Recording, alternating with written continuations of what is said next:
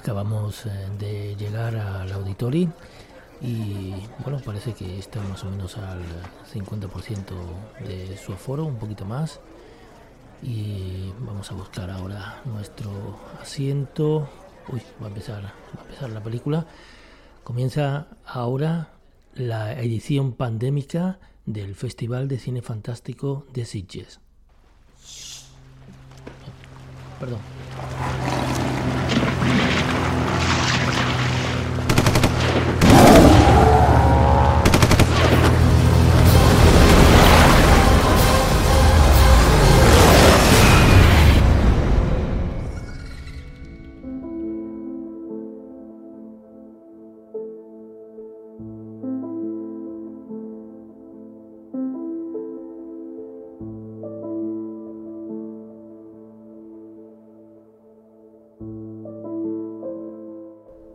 Si hay un festival en el que tiene sentido asistir a una edición presencial en mitad de una pandemia viral, ese es el Festival de Cine Fantástico de Sitges, porque este año, rodeado de las medidas de seguridad motivadas por el coronavirus, el formato presencial del festival parece sacado de una de esas películas que incluye en su programación. Mascarillas, geles antibacteriales, distancia social, es un ejercicio de metacine que resulta singular y tiene algo de apocalíptico.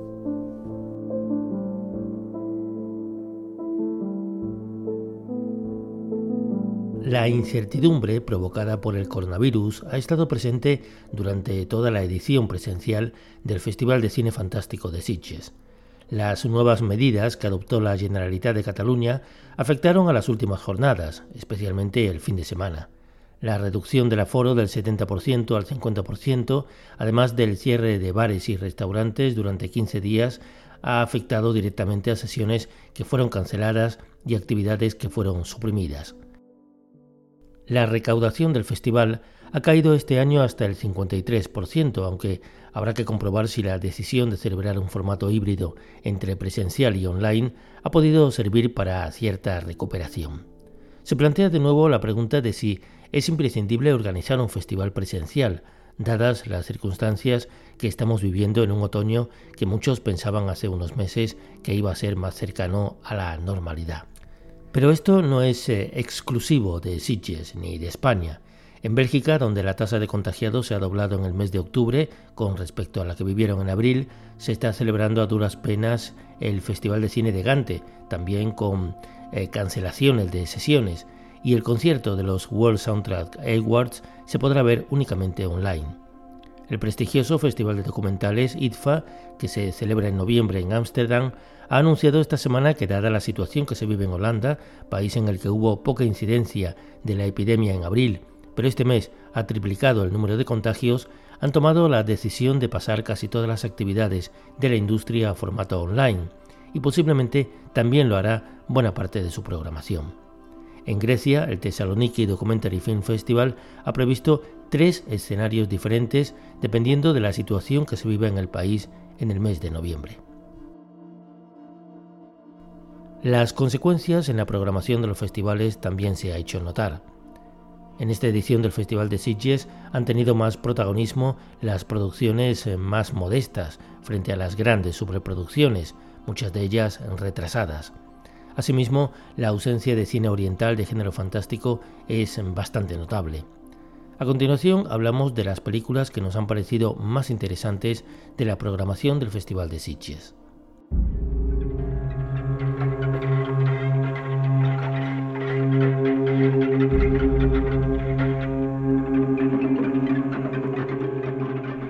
La ganadora del premio a la mejor película y al mejor director ha sido Possessor, de Brandon Cronenberg, uno de esos títulos que dividen a la audiencia. En este caso se plantea una historia que tiene que ver con una corporación criminal que utiliza la implantación mental para cometer asesinatos con objetivos concretos. La voluntad del poseído se debilita mientras el posesor controla su voluntad. Es una interesante premisa que nos hace pensar en Scanners, por ejemplo, de su padre David Cronenberg, pero que sigue su propio camino. El joven director consigue crear una atmósfera de thriller futurista que resulta atractiva y que produce desasosiego. Y ofrece una historia compleja en la que el espectador no sabe en ciertos momentos quién es el posesor y quién el poseído, creando una reflexión muy lúcida sobre una sociedad que nos controla. Sin duda, se habla mucho de la violencia explícita de la película, excesiva en algunas escenas, tres secuencias en concreto, pero por otro lado parece ser también eh, un reflejo del mal funcionamiento del sistema en la mente de la protagonista, que convierte asesinatos que deberían ser limpios en auténticos baños de sangre.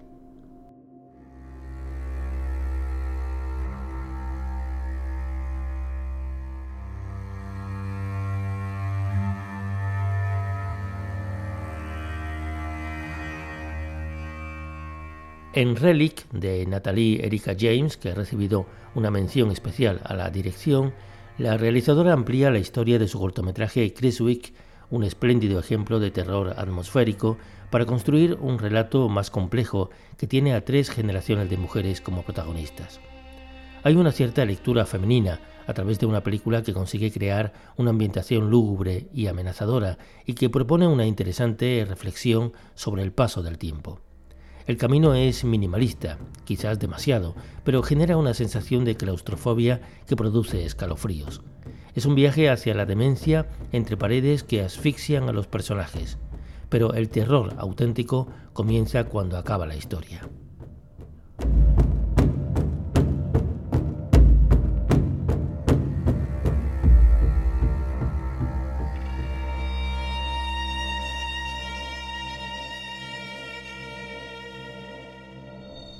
¿Juguemos a la escondida? Sí. Mira que empiezo a contar. Uno, dos, tres, cuatro, cinco, seis. Julia. Manuel. También está basada en un cortometraje la película argentina Los que vuelven, de Laura Casabe, premio a la mejor dirección en Nuevas Visiones, que introduce elementos de terror en una historia sobre el trato de los terratenientes a las poblaciones indígenas en el lago Iguazú a principios del siglo XX. La película se basa en su cortometraje La Vuelta del Malón de 2010 y se nota una evolución como directora, porque mientras en el corto el estilo es más eh, estridente, con zooms que parecían acercarlo a los eh, giallos italianos, en la versión eh, del largometraje resulta mucho más eh, sutil, más madura. Laura Casabe se recrea en las imágenes de la selva y se acerca con mayor sutileza, lo que aleja a la historia del género de terror y lo acerca más a un drama histórico. Los que vuelven tienen la virtud de moverse entre diferentes géneros y tratar temas complejos que están bien definidos, como la maternidad, pero sobre todo el desprecio hacia las poblaciones indígenas. Los elementos de género de terror se introducen en el renacer de los muertos vivientes, pero están más cerca de la zombificación latinoamericana que muestra a un renacido que se encuentra algo perdido en este mundo. No estamos ante los zombies sedientos de sangre. Nos parece discutible la utilización de algunos elementos sonoros y musicales que introducen sonoridades electrónicas porque distorsionan en cierto sentido el carácter clásico de la propuesta y no están especialmente justificados. Pero el conjunto es un acercamiento a la colonización desde la mirada del terror, una visión original y profunda en torno a la memoria de los pueblos oprimidos. ¿Usted sabe dónde vivimos? Usted no sé. Yo en Buenos Aires, capital federal. ¿Y dónde queda Buenos Aires? En la República Argentina. ¿Y dónde queda Argentina?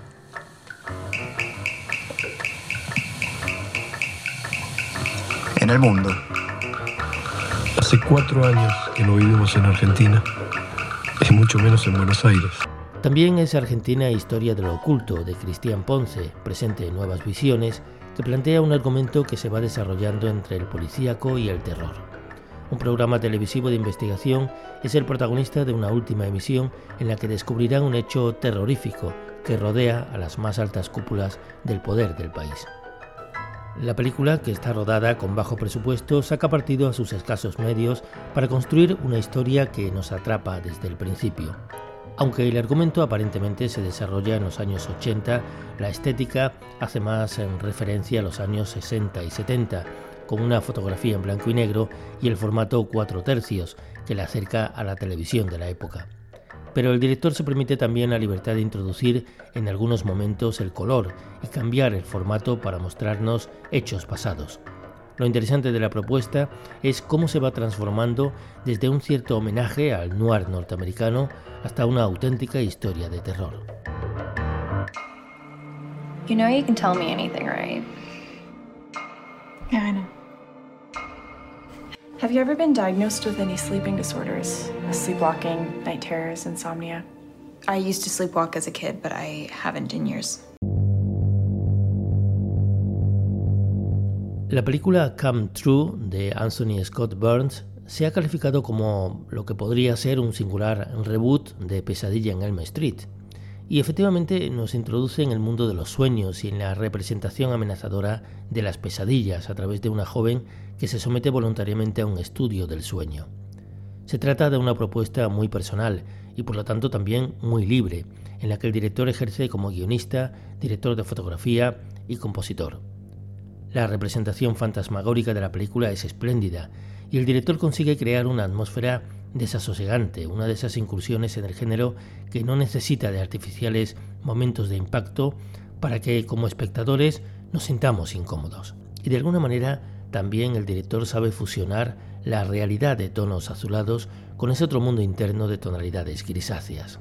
Es cierto que el tercer acto puede ser discutible y la inclusión de determinadas escenas románticas parece algo tópica, pero también es verdad que este embellecimiento del amor es coherente con el final que se nos propone. Pero al margen de ello, Come True nos deja en la memoria la representación más absorbente del mundo de los sueños que hemos visto en mucho tiempo.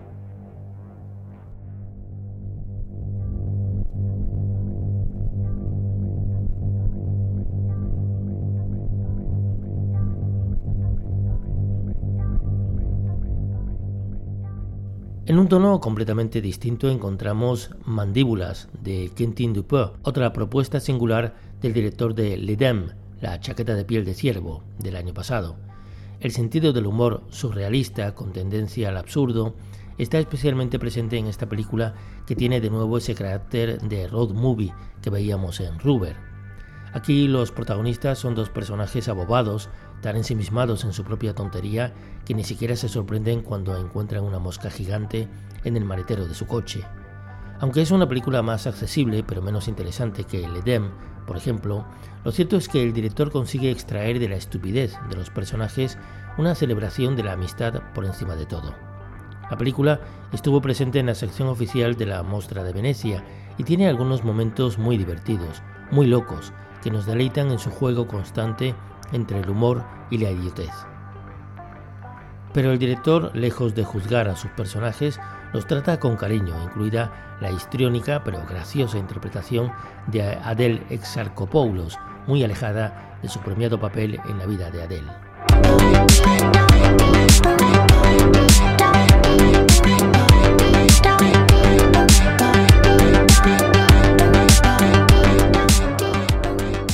Meandre de Mathieu Toury, que se presenta en Panorama Fantastic y que nos sitúa en una de esas historias survival en la que la protagonista ya está a los 10 minutos de comenzar la película metida en una especie de laberinto tubular lleno de trampas, ha sido otra de las películas más interesantes del Festival de Sitges.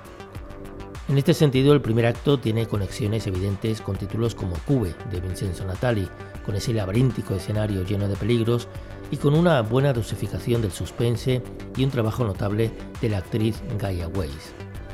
Pero a partir del segundo acto se introducen elementos extraños que acercan la historia más al universo de Lovecraft.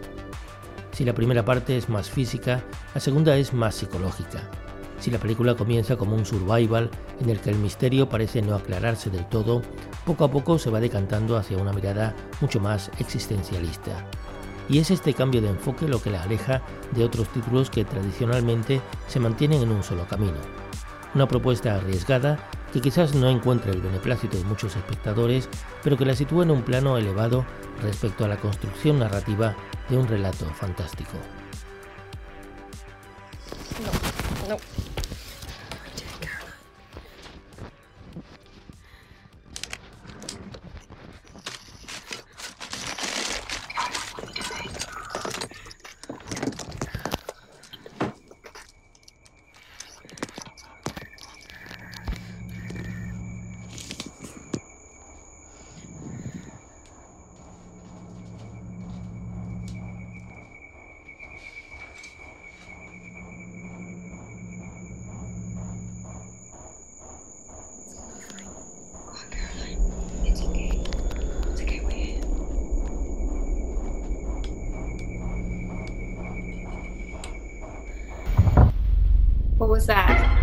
Was that you? I heard it. I heard something.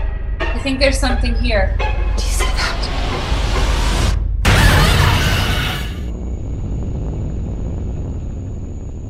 Las nuevas tecnologías están presentes en Host de Rob Savage, que es posiblemente uno de los títulos del género fantástico de este año. Y seguramente la primera muestra del género envuelto en la pandemia del coronavirus, porque se rodó a distancia a través de la aplicación Zoom de videoconferencias. Se trata de una película de sustos, con una reunión vía Zoom de un grupo de amigas para realizar una sesión de espiritismo. Y aunque aparentemente su objetivo principal es el de crear un crescendo de tensión en una especie de vuelta de tuerca a películas como Paranormal Activity de Oren Peli, lo cierto es que consigue su objetivo y está realizada con mucho talento, dadas las circunstancias en las que se ha rodado en mitad del confinamiento. Pero no se trata de una propuesta tan superficial como pudiera parecer, sino que este contexto de pandemia le da también una lectura sutil sobre las amenazas que nos acechan y para las que ni siquiera nuestros propios hogares son espacios de seguridad.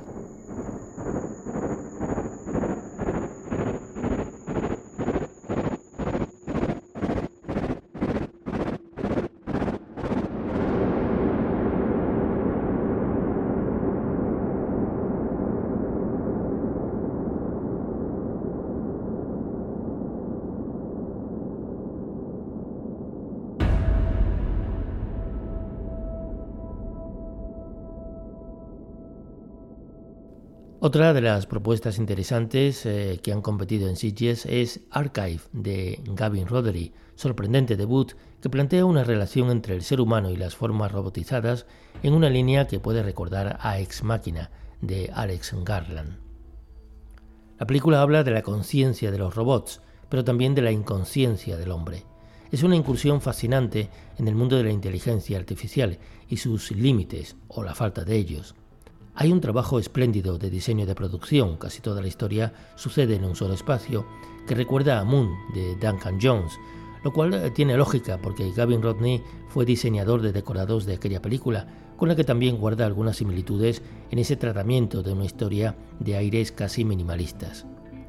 El director maneja bien el sentido del ritmo y dosifica adecuadamente la información, de forma que la lógica aparece cuando se revela del todo la naturaleza de la historia.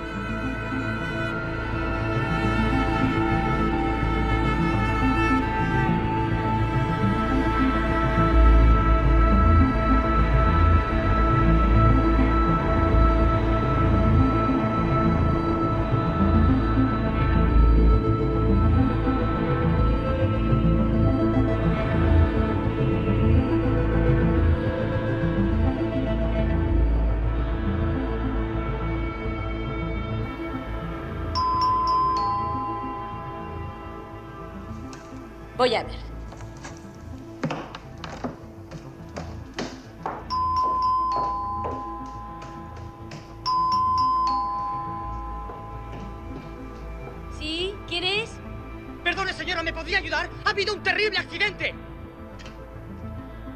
Mi amigo está en la carretera desangrándose. ¿Podría pedir por teléfono una ambulancia? Lo siento mucho, pero no tenemos teléfono. Tendrá que ir a otro sitio. Pero, señora, es un caso de vida o muerte. ¿Quién es, querida? Un chico joven. Dice que ha habido un accidente. Quiere telefonear. Bueno, déjale que entre. Bueno, quiere esperar un momento. Lo siento, pero por lo general no abrimos a desconocidos a estas horas.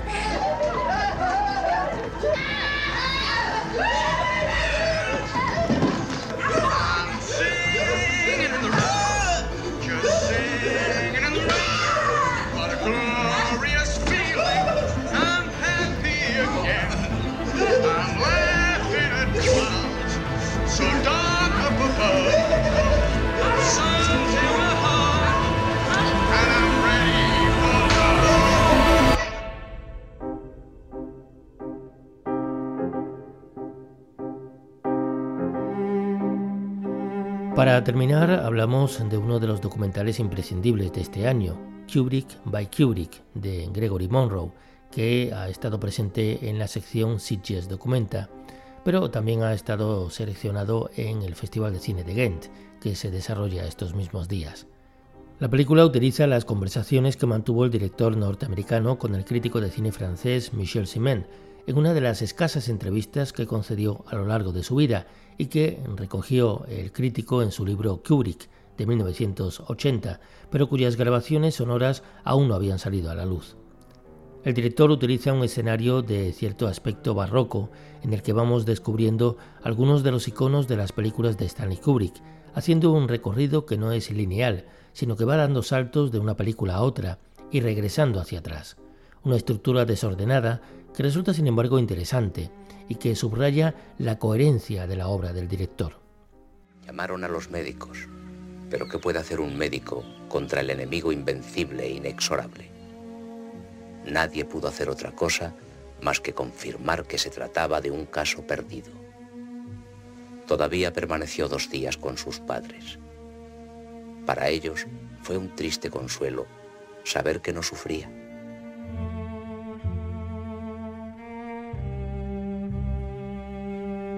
Hay una cierta intencionalidad de eliminar algunas de las leyendas urbanas que corren sobre el carácter autoritario de Kubrick o sobre su aversión a rodar fuera de Inglaterra, al mismo tiempo que se va creando una figura obsesionada con el perfeccionismo, que veía un rodaje como si se tratara de un campo de batalla, y a un director de cine como un líder, comparable a Napoleón comandando sus tropas.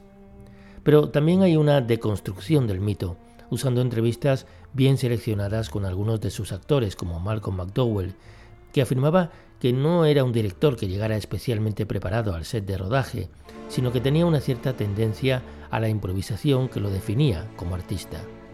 Y escuchamos al propio Stanley Kubrick afirmar que en 2001, una odisea del espacio, Cuestiones importantes, como el descubrimiento que hace Hal, se resolvieron directamente en el rodaje. ¿Me estás leyendo? ¿Lees lo que te ordeno, Hal? Desde luego, Dave. Le estoy leyendo. Pues abre la puerta de la cámara. Lo siento, Dave. Eso no me es posible. ¿Qué te lo impide? Usted sabe tan bien como yo qué es lo que me lo impide. ¿De qué estás hablando, Hal? Quiero demasiado esta máquina para permitir que usted la ponga en peligro. No acabo de entender a qué te refieres. Sé que usted y Frank estaban planeando desconectarme. Y eso es algo que yo no puedo permitir que suceda.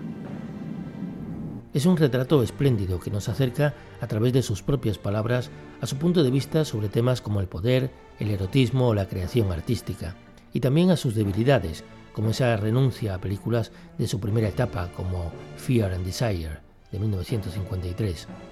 Quizás es una película más disfrutable para aquellos que conocen la obra de Stanley Kubrick, que encontrarán algunas claves sobre su cine, pero también se trata de un retrato dinámico y nada superficial.